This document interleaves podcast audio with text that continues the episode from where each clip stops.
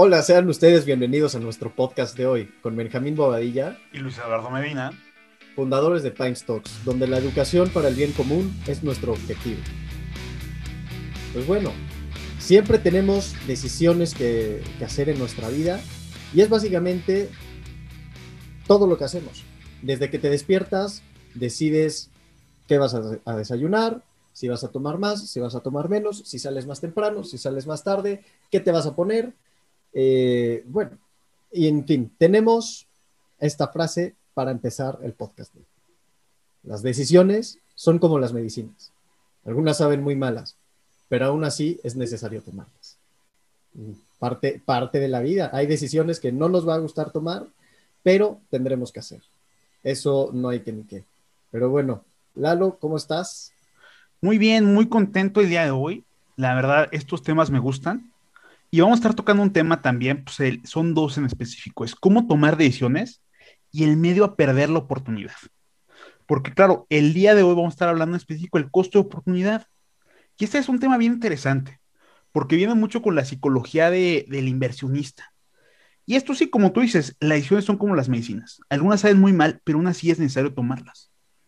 Claro que imagínate, yo siempre que cuando hablaba y daba las conferencias, yo siempre decía, es rarísimo, porque nosotros dejamos correr las pérdidas, así, nunca cerramos y decimos, no, va a regresar, va a regresar, va a regresar, pero nada más vemos un poquito de ganancia y luego, luego ya lo queremos uh, tomar el dinero. O es como, brother, a ver, quería regresar con tu chava, ya sabes que no es por ahí, hay que cortar las pérdidas. Y así como dice esta frase, las decisiones son como las medicinas, algunas salen muy mal, pero aún así es necesario tomarlas. Sí, hay, hay decisiones que, que, no quieres tomar y ni modo, duelen, duelen, pero en este, en este podcast, como es un podcast financiero, vamos a hablar más de las decisiones. Sí, y no de las novias, ni de las exnovias, ni nada. Pero claro, muchas veces es factor común, ¿eh? Debes de, de ver dentro de ti cuál es tu situación, qué estás dispuesto a hacer, qué no estás dispuesto a hacer, y de ahí empezar a o sea, desde dónde vas a comprar una casa hasta en qué tipo de negocio vas a invertir. Igual cuando, cuando vas a tener una novia, debes de ver en qué situación estás tú, en qué situación está ella, si se gustan los dos, si no se gustan, o sea, hay, sí hay factores comunes para la decisión, pero enfocado precisamente a los negocios y no a la novia. Entonces, lo primero, el costo de oportunidad. Pues, ¿qué es? Es simplemente el, por tomar una oportunidad, por tomar una opción, decir que no a las demás. Como cuando entras a una universidad o cuando, cuando te acepta un trabajo. No puedes estar en más de uno. ¿Por qué? Porque nuestro, nuestro tiempo es limitado, nuestro dinero es limitado. Incluso si pudieras o si tuvieras el tiempo, luego no tienes el dinero. O al revés, si tienes el dinero, no tienes el tiempo. Debes de saber escoger. Pero bueno, primero tendrás tu, baraja de opciones. Y tu baraja de opciones, pues en este sentido, vamos ya a, a matizarlo bien, el costo de oportunidad, digamos, en un negocio. Primero, debes de barajar qué tipo de negocio vas a querer, porque si te vas a dedicar a un negocio como una panadería, ya no podrás dedicarte a un negocio completamente opuesto como podría ser una sastrería. Entonces, desde ahí vas decidiendo, ¿sabes qué? Pues voy a ir a la industria del consumo, de, alimenticio, consumo alimenticio. Entonces, ahí ya hay un costo de oportunidad porque estás yéndote a un sector distinto del que querías. O bueno, a un sector. Esa es parte de, tu baraja de cartas. Entonces, primero vas viendo cuál se adapta más a tus necesidades.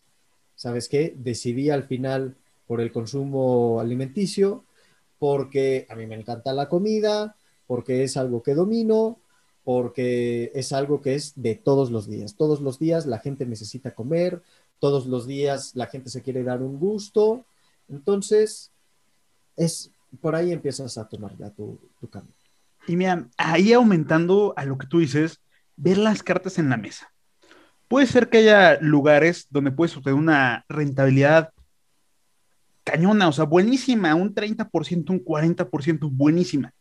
Pero luego viene el segundo punto, ¿cuál se adapta más a tus necesidades? Yo podría decir ahorita más o menos con lo que he estado investigando y he estado adentro, el mining para cripto, para criptomonedas está buenísimo, súper rentable, súper rentable. Ponle tú que un 200% de rentabilidad anual. Pero ¿cuál se adapta más a tus necesidades y capacidades? Eso es bien importante. Porque vamos, si tú quisieras empezar a hacer cripto mining, hacerlo bien. O sea, yo estoy hablando de una inversión ya buena y hacerlo bien. ¿Tienes realmente las capacidades para poder hacerlo? O sea, entiendes cómo armar una computadora, los componentes, y eso es bien importante porque, vamos, tú puedes ver las cartas en la mesa y decir, ¿sabes qué? Esta me genera 20, esta 30, esta 40, esta 300. O sea, sí, pero realmente lo necesitas. Y segundo, tienes las capacidades para poderlo hacer verdad.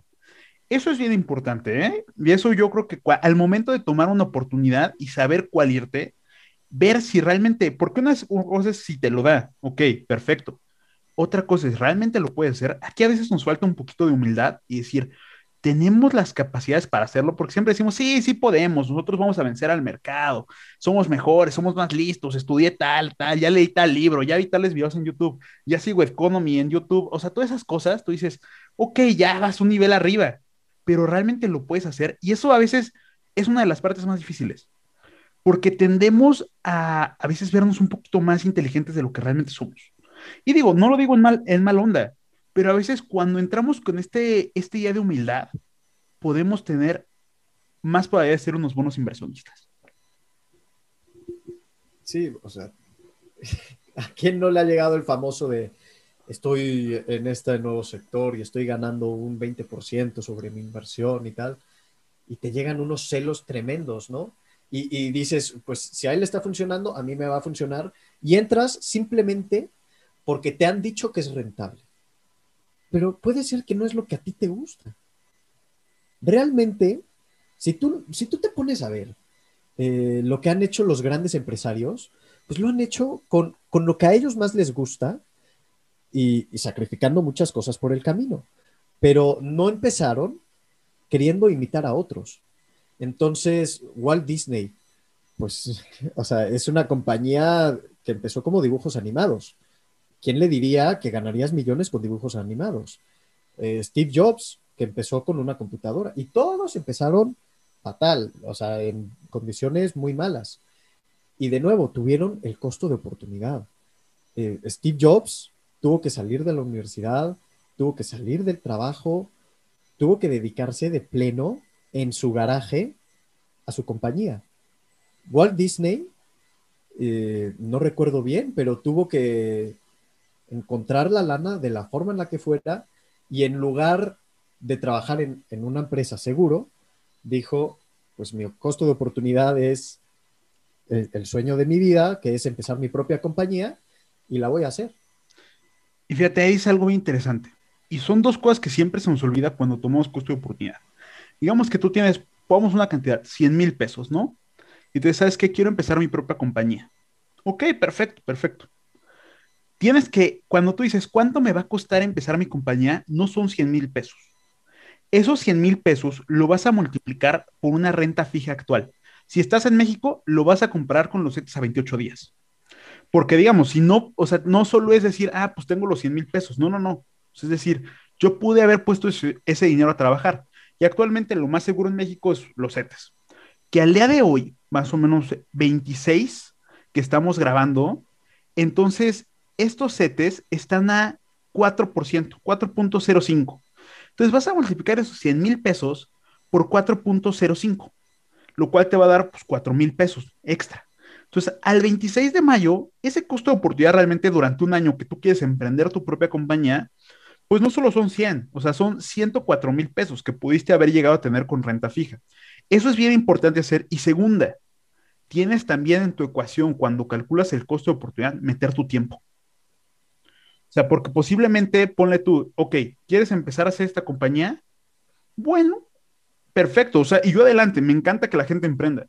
Pero también lo tienes como comparar diciendo, ok, pude haber empezado a trabajar en tal empresa y aparte, pues pude haber tenido el bono de Navidad, pude haber empezado a, generar, ¿cómo se llama? Conexiones, pude haber empezado a escalar la cadena laboral. O sea, esas cosas también es importante que los tomes en cuenta, o sea, y los pongas al momento de decir, ok, esto es un costo de oportunidad, porque a ver, aquí señores, en Pine Sox las cosas se hacen bien.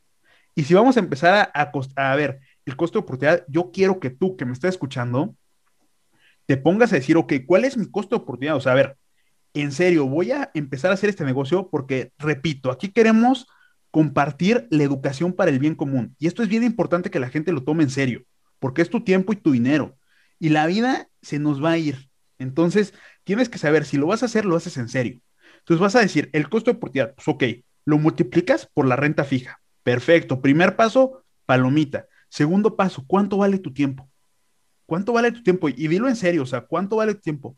No, pues posiblemente pude haber agarrado una chamba que me pagara 12 mil posts mensuales. Ok, perfecto. Entonces, esos 12 mil posts mensuales lo vas a multiplicar por 12. Entonces, eso te va a dar 144 mil pesos. Ahora, esos 144 mil pesos le vas a sumar los otros 100 mil pesos. Tu costo de oportunidad para empezar el negocio no son 100 mil pesos. Ya se pasó a 248 mil pesos. Porque estás de acuerdo que está diciendo, que voy a trabajar en este, en este negocio. Entonces lo vas a comparar con lo que pudiste haber agarrado una chamba normal. Entonces sí me explico cómo cambia la situación completamente. Y una vez que haces esto bien y te lo tomas en serio y dices, ok, si hago este negocio, no me voy a ir por algo que me pague menos de 248 mil pesos. Ese, ese, señores, así se calcula el costo de oportunidad. No, definitivamente, porque está bien, hay decisiones que puedes tomar a la ligera, pero hay otras decisiones que implican muchísimo. Y estas son las más complicadas, porque tienes tantas opciones y, como las pastillas, muchas veces es un mal trago.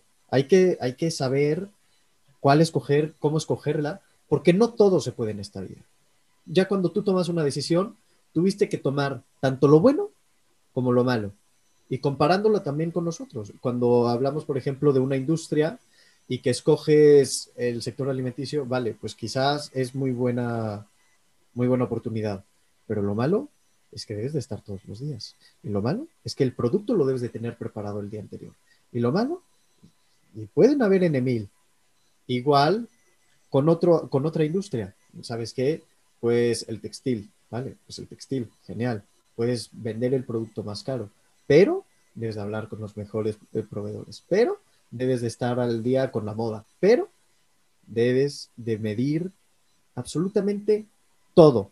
Debes de hacer debidamente tu due diligence, que de esto ya hemos hablado un poco, pero remárcala, mi querido Lalo, que y fíjate, hay algo que muy inspirado. Sí, vengo, vengo filosófico, ¿eh? se puede decir.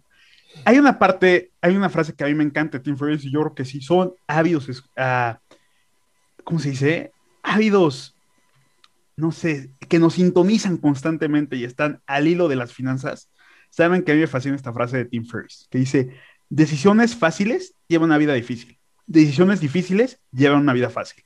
Entonces, tómatelo en serio el momento de hacer tu diligencia. O sea, tienes que investigar y decir, ok, y repito, como lo dije al inicio, realmente puedes. O sea, es, es, es humildad. Sino decir, ok, ya sé realmente a qué me estoy metiendo realmente voy a poder sacar arriba de 250 mil pesos en este negocio el primer año. Y es ver las cosas, o sea, pero vamos, si tú antes dijiste, no, sí, sí sale, vamos a meterle, vamos a emprender, lo que quieras, perfecto, brother. Pero repito, esa es una decisión fácil. Y esas decisiones fáciles llevan una vida difícil. Entonces tú vas a decir, no, es que jamás pensé que fuera tan difícil, tengo que hacer esto y esto y esto, y no, ya perdiste medio año. Y otra frase que ahí me gustaría. Aguas, aguas con el que te diga que es fácil. Sí. Lo que sea. Y, yo recuerdo que de broma le dije una vez a mi padre, bueno, pues es que una, una operación estética de nariz es muy fácil. Me dijo, cuidado con el doctor que te diga eso. El doctor que te esté diciendo que eso es fácil es que no se, no se está tomando en serio lo que está haciendo. Entonces, cuidado con el que te diga que su trabajo es fácil. Una cosa es que lo disfrute y que las decisiones difíciles las pueda llevar bien, pero no hay trabajo fácil, no hay decisiones fáciles, que decisiones fáciles que involucren mucho. Y otra frase ahí que me encantaría poner es una de Lucio Aneo un filósofo estoico. Y esta dice, dice algo así, la vida es muy larga, nosotros nos la hacemos corta. el punto es que cuando tú quieres empezar a emprender y hacer esto del costo de oportunidad, tienes que decir, ok, ¿cuánto tiempo tengo? O sea, sí me eso también es un factor bien importante que a veces no lo tomamos en cuenta. Y si tú agarras y estás desperdiciando tu tiempo y decir, ok, voy a empezar este negocio y estuviste seis meses y luego, si me explico, ahí es cuando decimos la vida es larga. Nosotros nos hacemos cada vez más corta. Y esto, señoras y señores, es un punto importantísimo y no estamos hablando de invertir en acciones ni nada, porque son temas un poco diferentes. Estamos aquí hablando en específico del emprendimiento. Y esto es tu costo, porque aquí es cuando tú lo tienes que costear, es decir, ¿cuánto me va a costar? Y hacerlo bien, porque repito, si lo haces bien, va a ser más fácil ver las cartas en la mesa, ver cuál se adapta a tus necesidades y capacidades, porque ya hiciste una buena tarea y ahora sí vas y escoges una. Y me encantaría ahorita pasar con el miedo. El miedo a perderte la oportunidad. Déjame decirte algo que yo lo he aprendido, pues, pues ahora sí que a la mala, ¿no? Claro que yo siempre he querido ver amigos que dicen, no, hice tanto de rentabilidad, padrísimo, padrísimo. Yo veo y digo, hijo, le hice 8, hice 10. Y me siento mal. Déjame decirte algo. No te compares. Si tú te comparas, vas a ser una persona miserable. Así, no hay otra. Si te comparas, vas a ser una persona miserable. Cada quien tiene sus propios objetivos en esta vida. al momento de tú sacar tu propio costo de oportunidad, no digas, no, pero es que Juan está sacando 500 mil pesos al año. Sí, no te compares. Si tú siempre tratas de ser el mejor, va a ser miserable en toda la vida. Es por eso que tienes que ver cuáles son tus necesidades y decir, ¿sabes qué? Yo para vivir bien, feliz con mi esposa y mis hijos, necesito 600 mil pesos al año. Ok, esa es tu meta. Tu meta no es superar a Juan, que ahora ya gana 2 millones. Tu meta son 600 mil. Si siempre trata de ser el mejor en algo, son puntos muy difíciles de lograr, muy difíciles. Si tú siempre quieres ser el mejor en tu universidad, el mejor en las clases, siempre el mejor, el más fuerte, va a ser completamente miserable en tu vida y tu vida va a ser horrible. Tienes que realmente decir cuáles son mis verdaderas necesidades y con qué yo me voy a sentir feliz. Y no te compares. Cada quien va a tener una vida distinta, cada quien tiene objetivos distintos y cada quien va a ser feliz con cosas distintas. Y al momento de sacar tu emprendimiento, no digas, oye, sí, pero es que mis amigos ganan dos millones al año perfecto, bien por ellos. ¿Cuánto necesitas tú? Y no metas que tus amigos ganan dos millones en tu costo de oportunidad. Eso está mal. O sea, no quieras ser mejor que ellos. Cada quien tiene un trayecto en esta vida.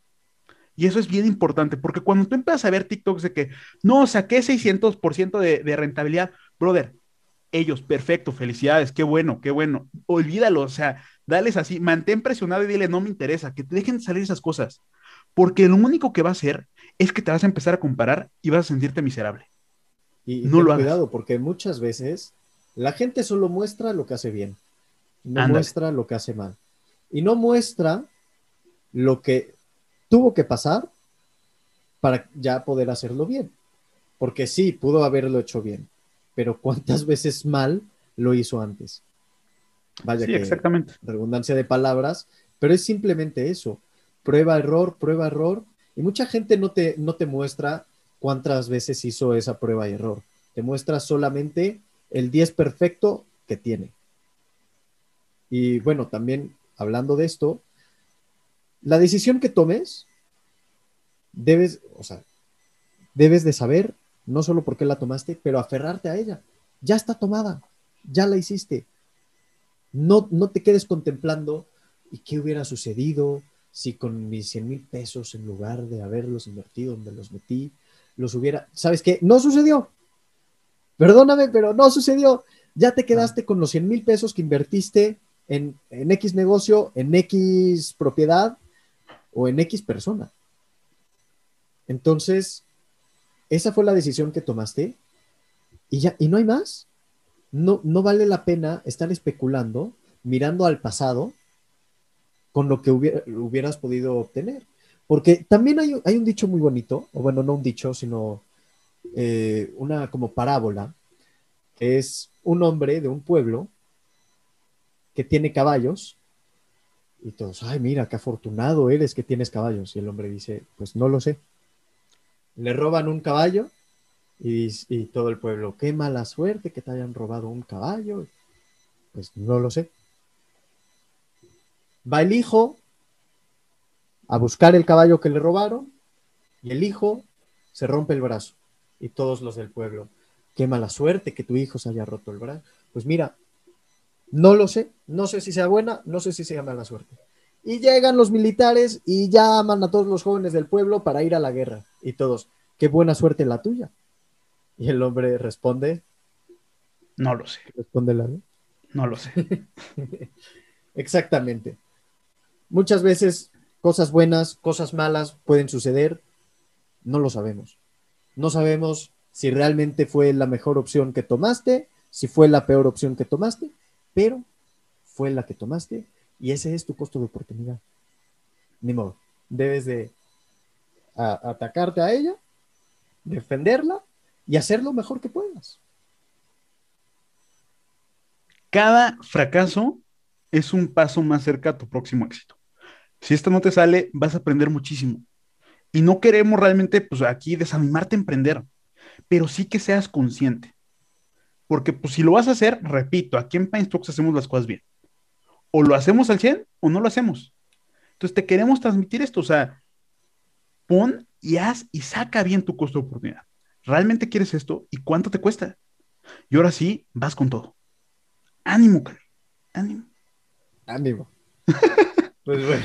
Yo así pasando, qué, pues. buen podcast. ¿eh? Sí, eso sí, ¿eh? nos, empezamos a, ir un poquito más, pero espero que los que nos estén escuchando pues, realmente se hayan motivado, porque ese, ese es el objetivo. Repito, la educación para el bien común. Y cada vez que aprendas más cosas y sepas cómo sacar tu verdadero costo de oportunidad, mejores decisiones vas a tomar y mejor va a ser tu vida. Recordemos una frase de Tuach que nos contó aquí un gran invitado del podcast. O sea, el único... Si no lo han escuchado, tenemos un episodio con él. El único objetivo de las finanzas, el único, es mejorar la calidad humana. Sea, aquí te enseñamos finanzas para el bien común. Queremos que sepas los números, queremos que lo entiendas, que, que sean parte tuya, que lo pienses en números. Y ahora sí tomes la decisión. Porque si o no es mejor, es peor. No, no, no, brother, eso no se compara. Lo que puedes saber y tomar una decisión es con números, porque lo demás es relativo. Claro, hay que, hay que ser frío y calculador para algunas cosas, sobre todo cuando se trata de dinero. Pero bueno, antes de terminar el podcast, tenemos nuestra otra sección que es la noticia. Y la noticia es la guerra que están teniendo ahora mismo la compañía Apple, que todo el mundo la conoce, y Epic Games. Epic Games te puede sonar mejor como Fortnite ellos son los creadores de Fortnite. ¿Y cuál es el duelo que está viendo? Pues es simplemente que la compañía Epic Games estaba vendiendo su, servicio a través de Apple Store. Pero Apple Store cobra nada más y nada menos, que a mí se me hace una burrada, el 30% de todo lo que tú ingreses por el simple hecho de tener la plataforma. Entonces, digamos, tú quieres comprarle un nuevo mono a tu personaje, si, te, si cuesta 100 pesos, de esos 100 pesos, 30 pesos van directamente para, para Apple, por el simple hecho de prestar la plataforma. ¿Y qué hizo Epic Games? Dijo, pues voy a encontrar una forma de burlarme ese 30% que me cobra la plataforma para yo ingresarlo. Y Apple dijo, no, va a ser que no. Estás en mi plataforma, y entraron en juicio legal. Y esa ha sido la movida. Y en esas estamos ahora mismo. Discutiendo Epic Games con Apple para ver cuál es el veredicto final. Vamos. ¿Qué opinas de todo esto? Chécate, estoy aquí viendo una noticia que realmente la compañía de Apple a veces logra tener más ingresos que España. Entonces ponte tú a pensar, o sea, eso está enorme, enorme, comparado con el PIB español. Vamos, aquí dice, la compañía cierra un trimestre de récord y avance otro bueno en bolsa, 1.3 billones de euros. Como que sean trillones de pesos. No, sí, no, billones, billones. Man, no sé, siempre me confundo con esas partes. Pero el PIB español está en 1.25. Ponte tú a pensar ahorita que lo está diciendo, me quedé pensando. Sabemos que el, aquí los aranceles y todo lo que tenemos, pues no pasa del 15% a veces en algunos productos. ¿Qué pasaría si de repente tenemos un país que solamente para importar te cobra el 30%. Yo no creo que se quedaría así, yo creo que pasaría algo. Entonces, es por eso que pues esta parte, si la comparamos, porque realmente en, hablando con, con dinero, pues Apple es casi, casi que ya vale más que varios países, comparando con su PIB. Entonces, imagínate que pues, para poder importar te cobraran 40, 30%. Eso está un poquito raro, ¿eh? Sí, sí, no, y la verdad es que mucha gente tiene productos Apple y es eso mismo que, pues ya, ¿por qué cambiarías de ecosistema? Te lo dan todo tan bien masticado, tan bien trabajado, porque Apple Store es parte del servicio que te ofrece Apple. Y, muchos están quejando que dicen, eh, es que es un monopolio completo. Nadie obliga a que compremos de la marca Apple, pero ha sido tan bien que han hecho su chamba pero por ello mismo es tan peligroso que no nos estamos dando cuenta de todo aquello que puede hacer una empresa. Imagínate que de pronto Apple dice, eh, tengo malas relaciones internacionales con Taiwán, voy a dejar de venderles cualquier producto Apple. Les dan en la torre, en la torre. Tienen mayor PIB que ellos. ¿Para qué? ¿Qué significa Taiwán para una empresa como Apple? ¿Qué significa un país como Costa Rica para Apple. No es nada. Sí, son temas bien, bien locos ya cuando lo comparamos así con una compañía tan grande. Eh, son temas bien, bien interesantes. Pues, yo creo que sería un perfecto momento para cerrar el podcast de hoy. Qué bueno. Gracias por acompañarnos el día de hoy. Esperamos que puedas aplicar lo que acabas de escuchar. Recuerda seguirnos en redes sociales. Estamos como Pine Stocks en Facebook, Instagram y Twitter. Ahí podrás pedirnos de qué quieres que se trate nuestro próximo podcast. Sin más que decir, nos despedimos. Gracias por escuchar a Pine